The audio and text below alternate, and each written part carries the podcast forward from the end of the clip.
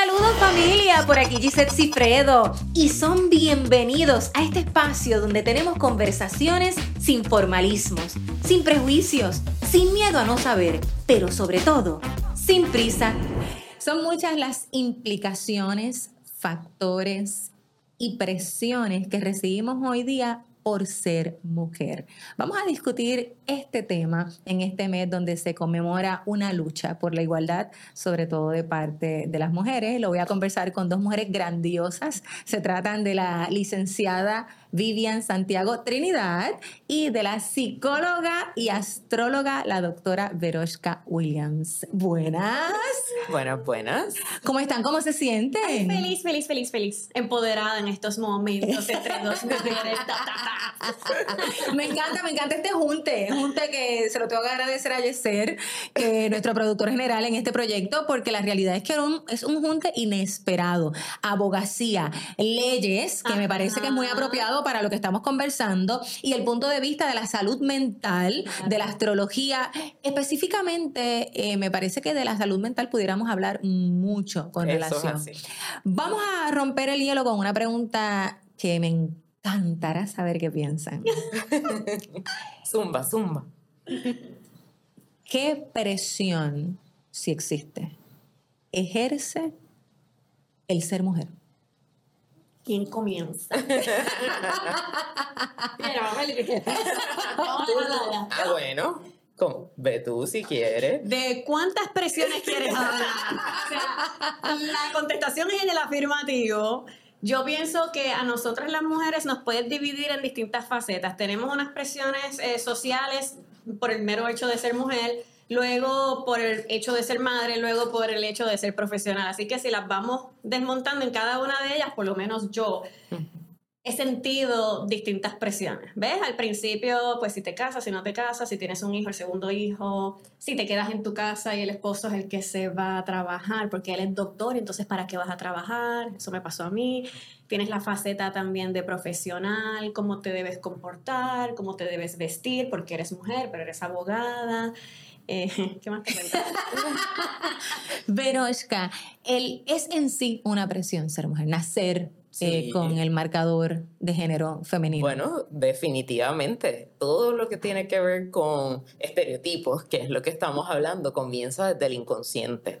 Y básicamente cuando nacemos, cada eh, sexo y cada expresión de género trae consigo, como quien dice, un download que te llega a tu mente inconsciente de, mira, ¿qué significa ser mujer? Eso es inevitable, eso generación tras generación recibimos ese, ese bolsito, ese download en nuestra mente y obviamente, como dice Vivian, no los traemos desde pequeñas, pero sobre todo cuando ya tenemos más conciencia de, ok, pues yo soy mujer, eh, pues definitivamente nos está eh, determinando cada decisión.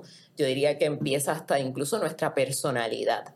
O sea, hay eh, ya mandatos de cómo debe ser una mujer. Si es dócil, si es un people pleaser, si es la que lo resuelve todo y obviamente también profesionalmente. ¿Cuántas veces en la familia de uno le dicen, ah, pues tú puedes ser ingeniera? o vas a ir a la NASA. Usualmente por esos estereotipos tenemos ya también unas visiones de qué debe ser una mujer a nivel profesional. Y eso sin hablar físico y también pues en general el rol en la casa. Yo quisiera, quisiera, me encantó, o sea, Vivian se tiró al medio y se expuso. y, quiero entrar en ciertos detalles que ella mencionó, porque número uno me puedo identificar y número, número dos porque los ha usado de bandera. Así que quiero entrar en eso. ¿Has sentido algún tipo de presión por quién eres, a lo que te dedicas? yo digo que sí, porque yo, yo tengo todas las minorías, ¿verdad? Soy una mujer negra, afrolatina y también soy queer. Así que todas esas minorías yo eh, puedo recordar desde muy pequeña, yo diría como de los nueve años, que yo era nadadora era deportista, etcétera, y ya desde ahí sabía el tipo de eventos que se suponía que yo nadara, eran como quien dice los más fáciles Eh, pero esos no eran los que a mí me gustaban. Me gustaban los que les gustaban ah, típicamente a los varones. Mencionas las minorías, pero no destacas eh, la palabra mujer. O sea, haber nacido con esas minorías. Sí, sí, sí. ¿Es un factor? Definitivo. Definitivo. Yo, Haber nacido Sí. mujer. Sí, lo que pasa es que dije afrolatina. Ah, ok, ya. Pero ahí Ajá. le metí el, el mujer. Este, pero definitivamente pienso que, o sea, eh, yo profesionalmente estudiando, eh, empezando en la universidad, a mí me gustaban mucho las ciencias eh, y pues incluso los profesores, etcétera, siempre te tiraban más a unas profesiones más más típicamente exacto, de oficina. Pero Ujú. uno se mantiene firme y en ese sentido pues tuve la bendición de tener una familia que me apoyó muchísimo eh, a no limitarme por ser mujer eh, y básicamente como dicen, mira, el cielo es el límite, el límite, pero yo diría que la limitación y la presión de ser mujer lo siento más de, de adulta Sí. como mujer empresaria, específicamente. ¿Verdad? Que ya hablábamos hace un ratito de cuando uno se va a reunir con alguien, a presentar un proyecto, etcétera. Ya yo sé, ya yo voy predeterminada, prejuiciada incluso, de que yo voy en desventaja por ser mujer. Y digo desventaja, que aquí no, no se crean que no estoy empoderada, pero, ¿verdad? No Reconociendo. reconociendo, Ujú. reconociendo que por ser mujer, pues eh, nos tienden a mirar como que nuestras ideas no son tan financieramente posibles o atractivas, por ejemplo. Sí, yo eh, to- tocando ese punto, Sí. Dios mío, me, gusta, yo creo que fue un libro. Les quiero decir cuál es el libro, pero el que me conoce sabe que peco por mi memoria.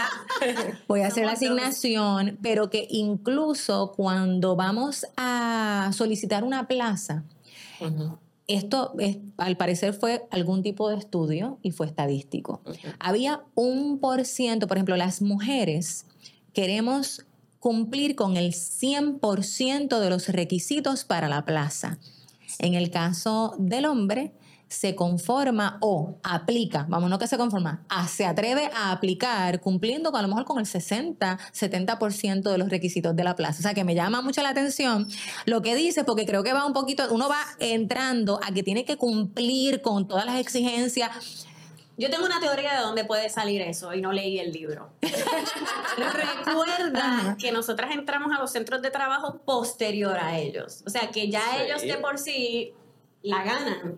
Y nosotras estamos, ok, no, yo tengo que estar 200% preparada para poder solicitar porque yo voy a competir con un campo que está ocupado quizás por Y 11. cuando, ¿verdad? para poner a la gente en contexto y en perspectiva, cuando decimos que entramos posterior es porque las mujeres no podían trabajar.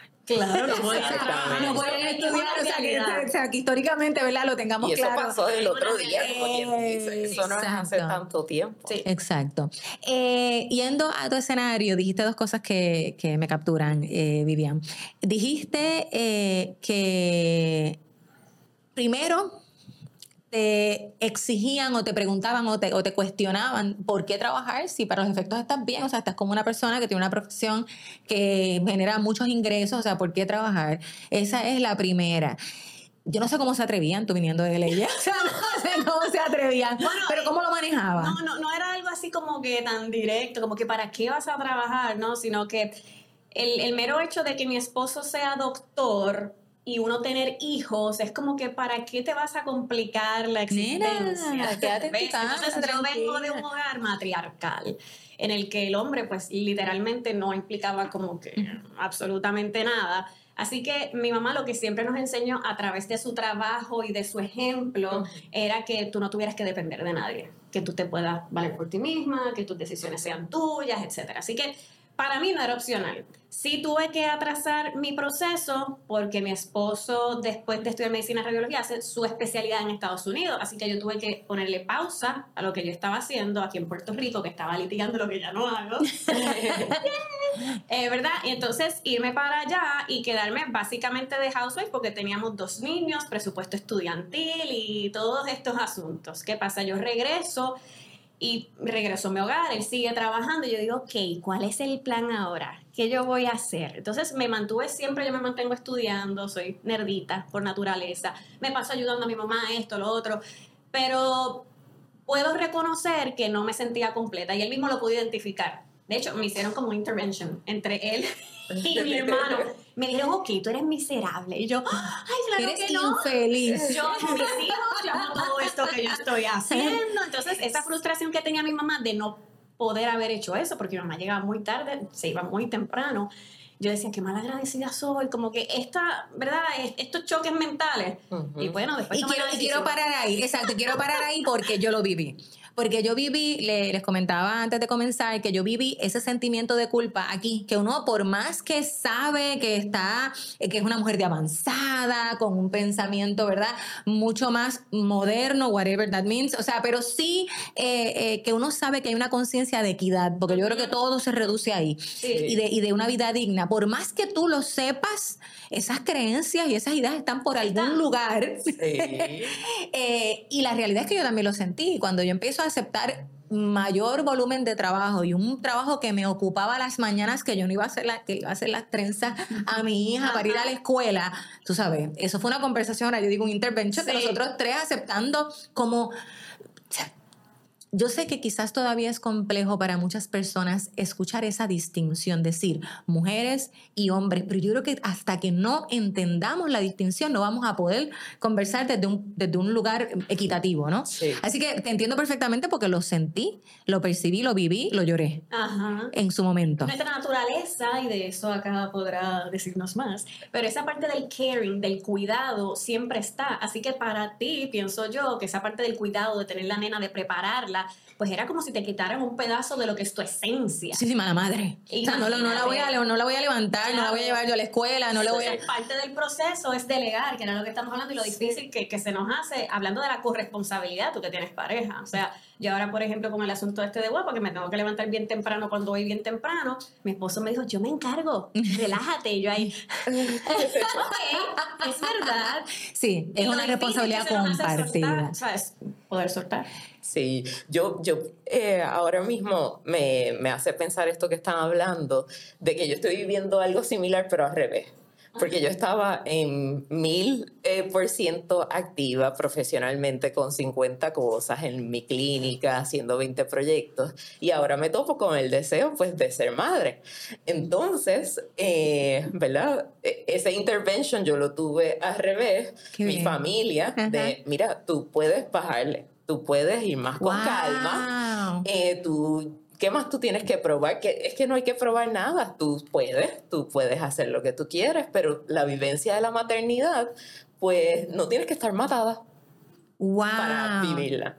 Así que yo estoy en ese proceso de aprendizaje o desaprendizaje, cogerlo más con calma, porque en este momento mi proceso de eh, lograr la maternidad saludable requiere pues de más descanso, de menos compromisos, menos ajetreo y pues eso, eso es retante, yo creo que en cualquiera de las igual y cuidado Sí. porque si si querer eh, o sea estar todo el tiempo cumpliendo eh, o sea cubriendo todas las bases es retante soltar Sí. y dejar que sea lo que pase y que yo no esté a cargo yo Ujú. creo que por la costumbre Parte del reto. Sí. eh, eh, eh, Es que somos por excelencia cuidadoras. Ujú. Y sea que estemos por cuidar una criatura, sea que cuidemos nuestros negocios, sea que cuidemos nuestras parejas, nuestro hogar, siempre algo nos engancha en ese rol. Y quiero entrar entonces en ese tema, porque el cuidado suele ser hacia allá, ¿verdad? Eh, este, estamos, venimos de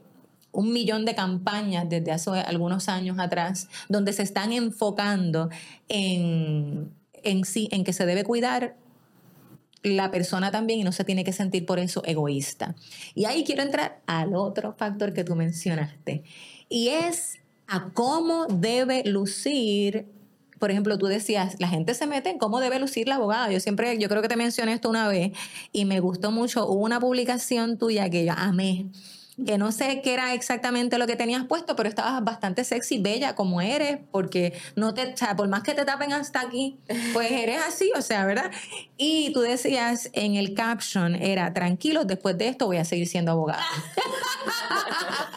Sí, ya sé de qué me estás hablando.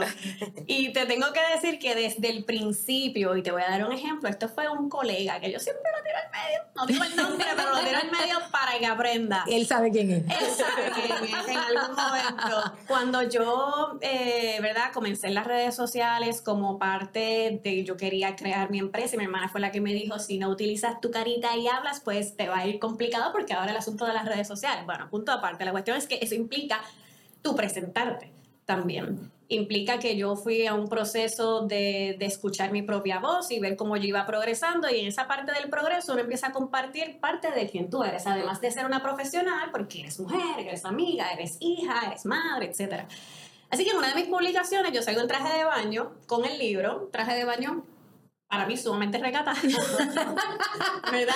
Y entonces este colega me envía un mensaje bastante larguito hablando de que eso es mala publicidad para los abogados, que imagínate tú y que van a pesar entonces las mujeres que no tienen tampoco tu cuerpo. Eso es por decirte algunas cosas porque no las tengo todas de memoria, ¿verdad? Y yo le expliqué y le dije, vamos a educarte. Ok.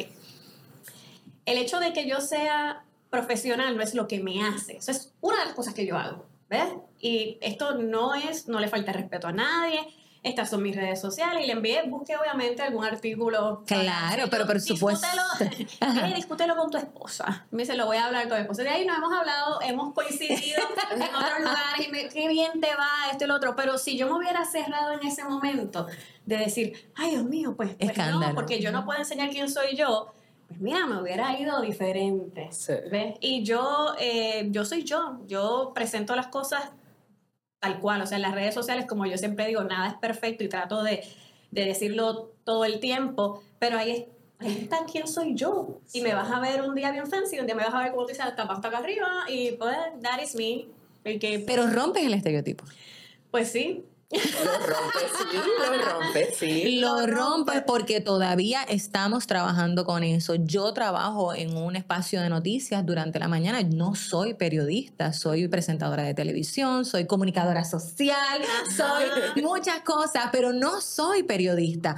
Y, y, y con un pensamiento y muy, me considero ¿verdad? bastante vocal con mi estilo, pero bastante vocal, de acuerdo a las causas que entiendo que deben ser eh, conversadas y presentadas y defendidas.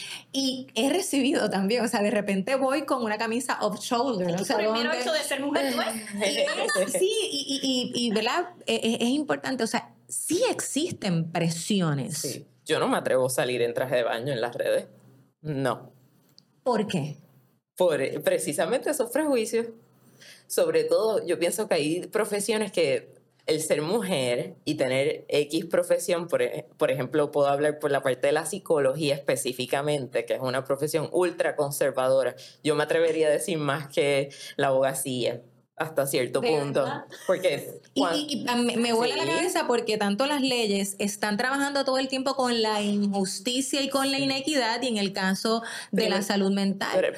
Para empezar, en psicología, eh, o sea, no está tan bien visto uno ser tan vocal. Es una profesión que tiende a ser más callada, más callada. O sea, que tú debes escuchar. Exacto, pero no, los psicólogos no nos educan a decir nuestra opinión, etc. Y si eres mujer, menos.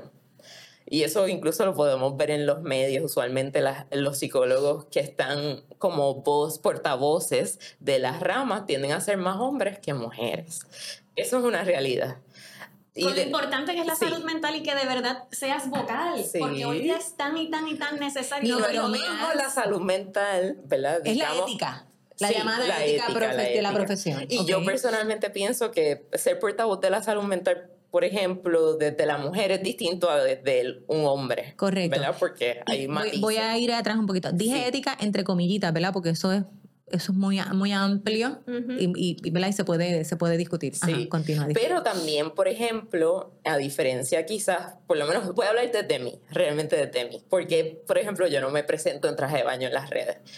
Porque mi, mi rol es uno de pues, acompañamiento, servicio. No es necesariamente para ser disruptor en la vida de las personas. Entonces, eh, yo escojo tener una, una proyección de una persona bastante neutral. y por ejemplo, como por mi género, como mujer, pues escojo, pues por ejemplo, no irme por el lado de sexy porque sé, y esto yo sé que ustedes eh, lo pueden entender, pero es difícil de explicar, sé que eso va a traer repercusiones negativas en mi trabajo. Sí, yo creo que uno dice, ok, mira, y te voy a, fíjate, te, te, entiendo, te sigo y no estás lejos de mi práctica. ¿Qué pasa? Que las redes sociales a veces se confunden, ¿verdad? Estamos entrando quizás a otro tema siendo exacto, yo no tengo que tampoco hacerlo, o sea, no, es que yo tengo que documentar mi vida ahí. Sí. Ojo, yo hace tiempo yo misma no me voy a traje de baño. tiempo no voy a la playa y no voy a decir que no es parte de mi realidad, ¿verdad? Estamos poniendo el ejemplo particular del traje de baño como una pieza que puede ser controversial y que despertó de hecho una controversia sí por ser mujer con alguna profesión particular, porque entiéndase, posiblemente a mí quizás no tanto, una vez más, porque yo no practico el periodismo, o sea, esa no es mi profesión. Pero a una periodista le pudiera pasar lo que te pasó a ti como abogada y lo que te pasa a ti como psicóloga. Pero te tengo que decir que cada vez que yo hago cosas que se salen de la cajita, el feedback que viene de tantas mujeres y hasta de hombres, yo me quedo impresionada. ¿Positivo o negativo? Positivo. Qué bien positivo. En el sí. Porque, oye, tú no le estás faltando el respeto a nadie, tú eres tú y el mensaje que yo quiero, por lo menos en, mis redes sociales, yo tuve que aclarar, it's a personal blog, O sea, yo voy a compartir aquí lo que yo quiera compartir y algunas veces va a ver mi familia, mi esposo, lo mío, lo que yo hago, etcétera. Eh, ¿Verdad? Pero muchas veces recibo por un montón de Dios mío, qué bien que lo haces, que me siento liberada porque y lo normalizas y lo normalizas porque la gente sabe. Yo en cambio he tenido experiencias de por decir algo, no traje de baño, pero algún traje más pegado, etcétera. Y he tenido desafortunadamente la experiencia de que alguien me ha hecho un avance en, en terapia, solo por cómo me vio un fin de semana. Entonces, pues ahí viene otro tema. flirting. Sí, flirting. Flirting. Entonces, pues ya ahí viene otro tema, ¿verdad? De cómo el cuerpo de la mujer es, ¿verdad? Está sexualizado, etcétera, que porque uno se pone así basado. Nosotros hablábamos, ¿verdad? Eh, llegando, ahora, ahora como que viajamos al punto de cómo también la ropa la tenemos que pensar, esa presión de la ropa para comunicar algo. Si estás, si no te arreglas, también eres juzgada. porque, ¿verdad? Y la palabra arreglar para mí tiene un, significado bien fuerte, ¿verdad? como, como describimos el maquillarnos, como arreglarnos. Eso, para mí tiene La sociedad te lo dictó y entonces esto de estar con la cara lavada, como decimos nosotros, eh, para, pero un insulto. Sí, es, exacto, confundimos natural, el natural con estar destruida. O sea, pero como la pieza, por ejemplo, las tres, es más, no voy a, voy a hacer la pregunta, levante la mano si usted antes de ir a una presentación de trabajo tiene que pensar bien lo que se va a poner por lo que comunica. Claro. Porque, y, porque, y le voy a decir más, o sea, por ejemplo, si es un grupo de hombres con el que yo me voy a sentar, dos, ¿a dónde voy? yo tengo muchos compañeros de trabajo y muchos amigos y conocidos que se pueden reunir a las 7 de la noche en una cena. Yo no me atrevo a hacer eso. Porque pienso que el mensaje que se va a enviar es otro y o sea, que hay una presión que puede parecer que es autoimpuesta, pero yo les invito, ¿verdad? A todas las personas que nos ven y nos escuchan a la reflexión. No es la causa, es la consecuencia, ¿verdad? Estamos en una conducta que es a consecuencia de lo que uno ha vivido. Yo no me atrevo literalmente a aceptar. Ah, mira, pues nos reunimos este, el viernes a las 7 de la noche. No. Sí. El reto, el reto yo creo que es más bien tratar de, de manejar lo del asunto de la vestimenta y cómo uno se proyecta de una manera saludable. Por ejemplo, yo hice una publicación de cantidad de clientes, cero. Y la gente, pero, ¿qué pasó aquí? Yo le dije, bueno, que cuando yo decidí hacer esa transición de estar trabajando desde mi casa a comenzar con mi empresa, yo dejé de vestirme con los leggings y la ropa suelta y los trajecitos sueltos a la escuela y me empecé a vestir de trabajo. Yo fui a la casa de mi cuñada y le hice, dame estas piececitas de ropa que por aquí es que voy. Yo me empecé a vestir así para la escuela y ¿qué tú crees que sucedió? Miren, ¿en qué tú estás trabajando? ¿Qué estás haciendo? Yo estoy trabajando en esto, estoy haciendo esto, lo otro. O sea, cantidad de clientes cero y como uno dice, dress for the part you want. Yo quería un negocio. Me tenían que dejar de ver como la mamá o como la que va al gym o la que tiene el trajecito así hipitón suelto, sino que yo me empecé a vestir como profesional, enviar un mensaje. Entonces, como bien mencionas, nos preparamos dependiendo de hacia quién nos vamos a dirigir. Y como te mencioné al principio, por ejemplo, cuando llegué a la, a la comisión ¿verdad? De, de asuntos legislativos, pues mi primera vez era todo negro, esto, esto, lo otro. Ya después, cuando yo me siento cómoda en mi propia piel y estoy segura de lo que yo estoy diciendo, pues ya me siento más tranquila de ponerme color. Obviamente no voy a ir con escote, uno va a saber para dónde va. Y parte de lo que yo le añado, las personas me dicen, ¿cómo es que tú te sabes las leyes de rabo como yo? Porque eso es parte, de, porque yo me tengo que posicionar. Recuerda que yo muchas veces estoy compitiendo, en la mayoría todavía con varones, y de igual modo entre las mismas mujeres, y yo dije, pues ¿sabes qué? Yo soy la que va a ser las vas a ver de memoria. Y de momento dicen, oh, uh, como que sabe la muchachita. Exacto. Es como que qué lindo la ropa que tiene puesta y qué buena memoria por, tiene. por eso lo hago en doble. O sea, en el caso de nosotros, yo te puedo hablar, podríamos hablar hoy de la licencia por maternidad, sin yo decirte cuál era la ley, ¿ves? Pero no, parte de uno posicionarse y decir, oye, ella como que sabe. Pero eso, eso, eso es otra presión.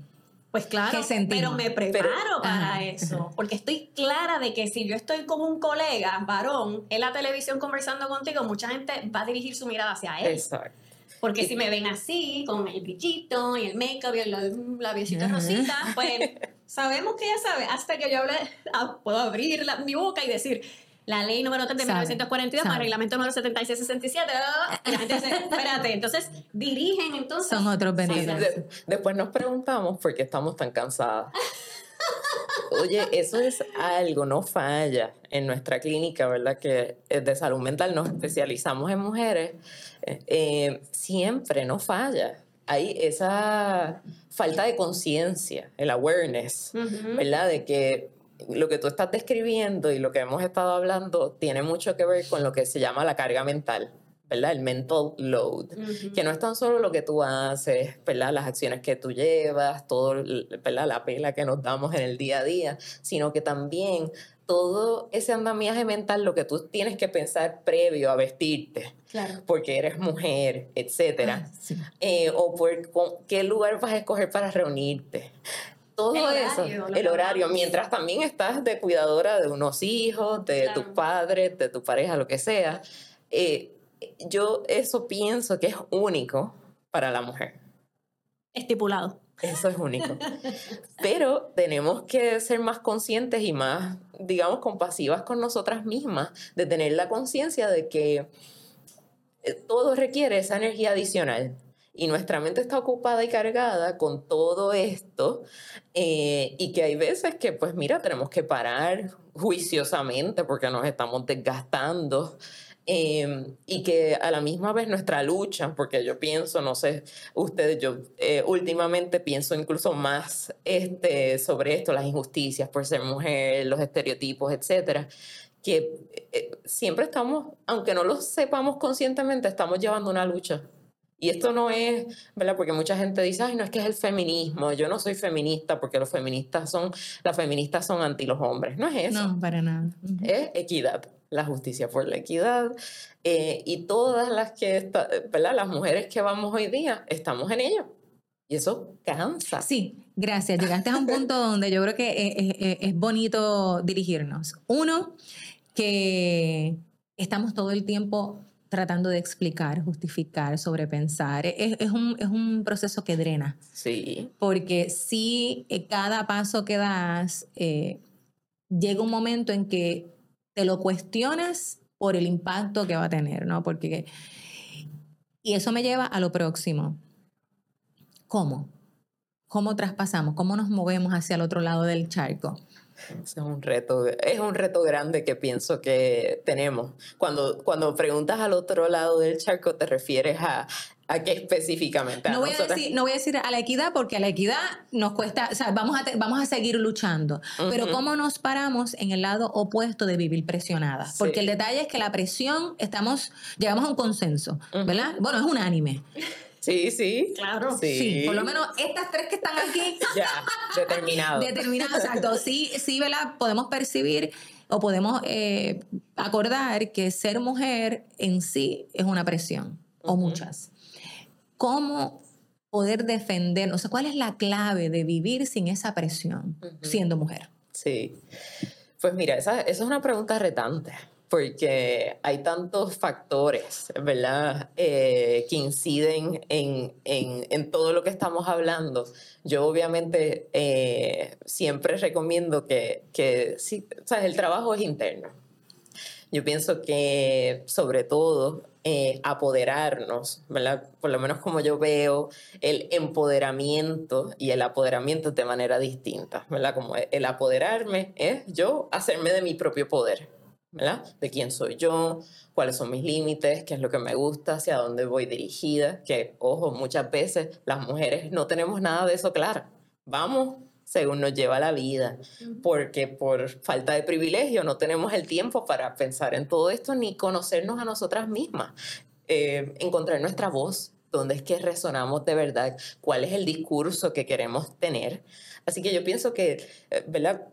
Cuando uno decide tirar la línea o volverse, digamos, un agente de cambio, eh, y cuando digo agente de cambio es para salirnos de la lucha precisamente, es que vamos hacia adentro, ¿verdad? Tenemos ese apoderamiento, tenemos todo ese awareness y de ahí entonces nos movemos a lo exterior.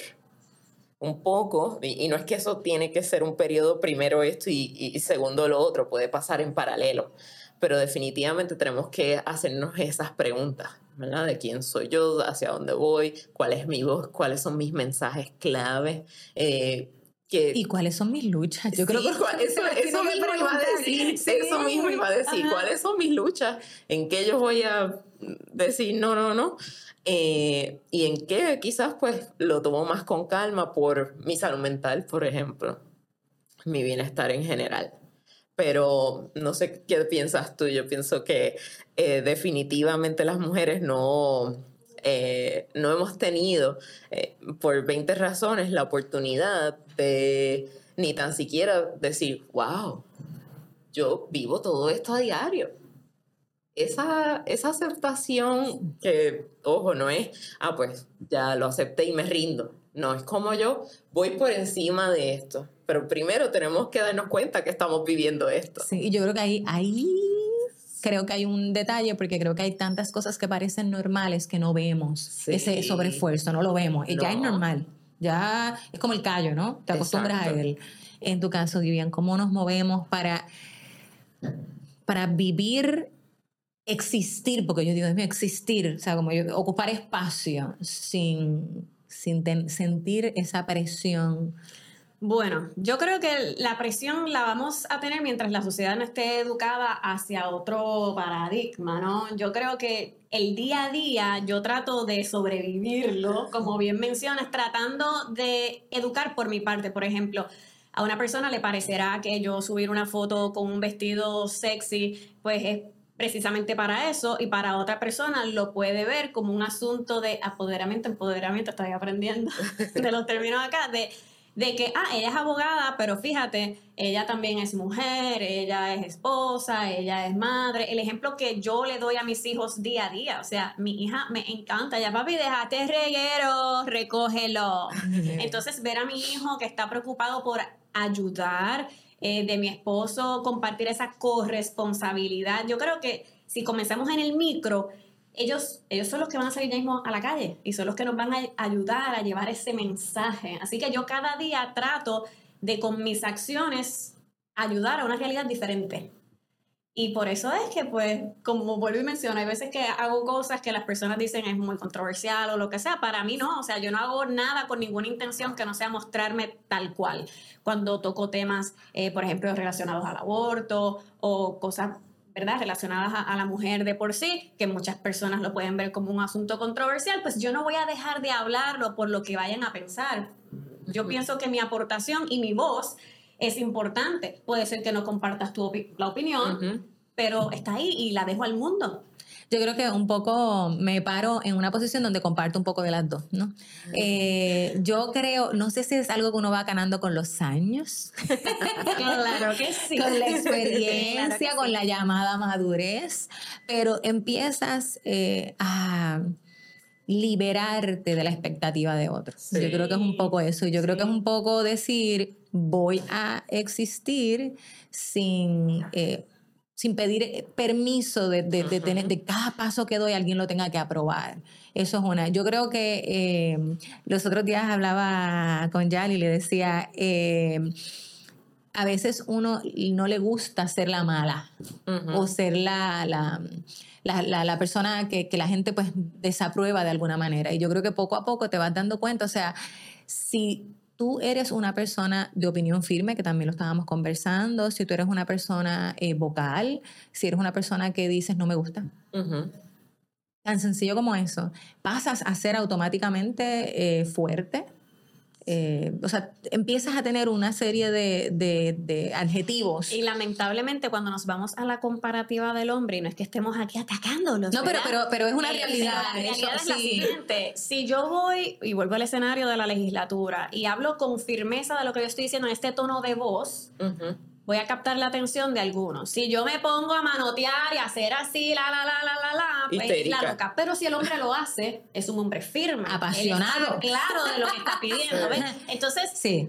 nos ganamos Por lo una. menos desde mi experiencia y desde mi realidad sí lo he vivido. Sí. Y Así yo no lo soy vivido. así. Pe- o sea, pero- yo pienso que, que la verdad convence de la manera en que tú te proyectas y mantienes, ¿verdad? La, la- Pero te voy a decir más, ay, discúlpame, Veroshka, eh, pero, pero aún sin gritar, tú decir un no firme Sí.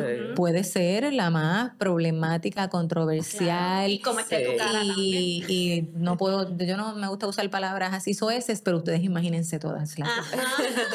Pero yo no sé si tú ibas para allá, Gisette, que yo pienso que literalmente, o sea, debemos buscar liberarnos de vivir en, en, este, en esto mismo que seguimos hablando, de eh, pensar que si lo digo así, lo digo así, eh, un poco tú dijiste al principio, mira, yo soy yo y me manifiesto como soy, y yo creo que eso lo podemos lograr. eh, lo que tú expresabas de, no sé si es la madurez, definitivamente hay madurez, pero es que, que te analizas. Estás analizándote y, y te estás diciendo, mira, Ya. ya, estoy- no, no voy para eso, no voy más. En la medida que nos demos el permiso nosotras mismas de hacer eso, que es un poco como yo digo, combinar un amiplín Claro. y un qué sé, Ajá. What- Sí, etcétera, sí. etcétera.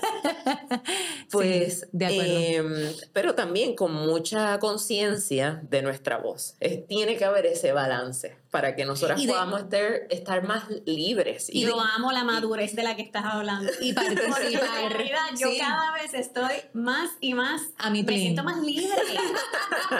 Oye, y, y esto no implica que yo necesariamente lo que voy a decir voy a incomodar a esta persona y es lo que yo diga, ya no, por el contrario, es que nuevamente yo es mi voz y yo quiero dejar un legado de alguna manera y no estoy hablando de un legado que me pongan en un libro y que yo quede que soy como gobernadora de Puerto Rico para nada. Yo pienso que en la medida en que yo toque una sola persona, por lo menos una, de que cambie su perspectiva, ya yo logré lo que Y, yo y quería. ojo, eso, o sea, para mí es bien importante porque eh, en la, o sea, yo creo mucho en, el, en la conciencia de tribu, de equipo, Ujú. de, de- de- de seres interdependientes que estamos conectados y que de Sí. alguna manera nos impactamos y nos afectamos. Así que yo siempre trato de cuidarme como individuo con relación a una comunidad, ¿verdad? Y me encanta eh, los momentos en que puedo estar al servicio de mi comunidad desde mi voz. También me respeto cuando no puedo y cuando siento que estoy cansada y que me toca estar para adentro y que me toca estar Sí. callada. También lo, lo entiendo y lo asumo. Pero sí creo que si algo las tres podemos, ¿verdad? Eh, estamos coincidiendo es en cómo... eh, no permitimos ser esclavas de la presión. Y entonces empezar a actuar siendo víctimas y Exacto. reaccionando a la presión. O sea, porque una cosa es que yo esté consciente de la presión y la viva, pero Ujú. otra muy distinta es que esté todo el tiempo en opon- o sea, como reaccionando, Sí. ¿verdad? Y que esté en esa batalla y en ese pulseo que no gana nadie, porque Sí. la realidad es que no gana nadie. Pero que yo he aprendido como que a ponerle en mute. Definitivo. Honestamente, hay personas que me lo dicen y yo, no es que yo no, o sea, no lo veo, porque es que si no, no, no. y ya, no, ya yo ni explico, mira, pero es que eso es buena gracias. Sí. Y yo creo que eh, a nivel general de comunidad se ve el cambio. Yo, yo por, el, por ejemplo, en el ámbito de salud, eh, y esto, ¿sabes? hay estudios, estadísticas sobre esto, o sea, las mujeres somos la- las mayores consumidoras de salud, de wellness, Ujú. incluso de salud mental. Eh, pienso que por... eh, por más cargados, por más presiones que tengamos, hemos hecho un gran avance en decir, mira, yo voy a sacar tiempo para mí. Así sea, pues ir al médico. Pero cuántas, históricamente, o sea, esto es nuevo en nuestra historia, tristemente. Eh, el que la mujer sea la que está asistiendo a estos espacios. Y yo pienso que esa, ese chip que todas tenemos va, va, cambiando poco a poco. Quizás está empezando por esto, cuidarnos más la salud, que no está mal. Y va a ir, exacto, está oh, genial. genial. ¿verdad? Se va a ir este, siguiendo en otros espacios de nuestra vida para vivir en mayor bienestar, porque la realidad es que ya es hora de que podamos decir, mira, yo vivo, no sobrevivo, ni estoy en esa reacción, reactividad y lucha. Bueno, mujeres maravillosas, yo creo que ha sido una invitación a una reflexión brutal de reconocer la presión, ¿verdad? reconocerla, aceptarla, abrazarla, como tú decías, para yo poder entrar en, en, en, otro espacio, tengo que entender exactamente dónde estoy parada y, y desde ahí puedo trascender y evolucionar de maneras inimaginables. Pero ojalá que las personas que nos estén escuchando también estén reflexionando a la misma vez, porque lo que nosotros buscamos al final del día es vivir sin prisa y sin presión. Me encanta. Gracias. Exactamente. Gracias, Mel. Muchas bendiciones. Eh, y quiero agradecer al espacio de creatividad, estudio y oficina Base Cowork. ¿Necesitas más espacio? Base Cowork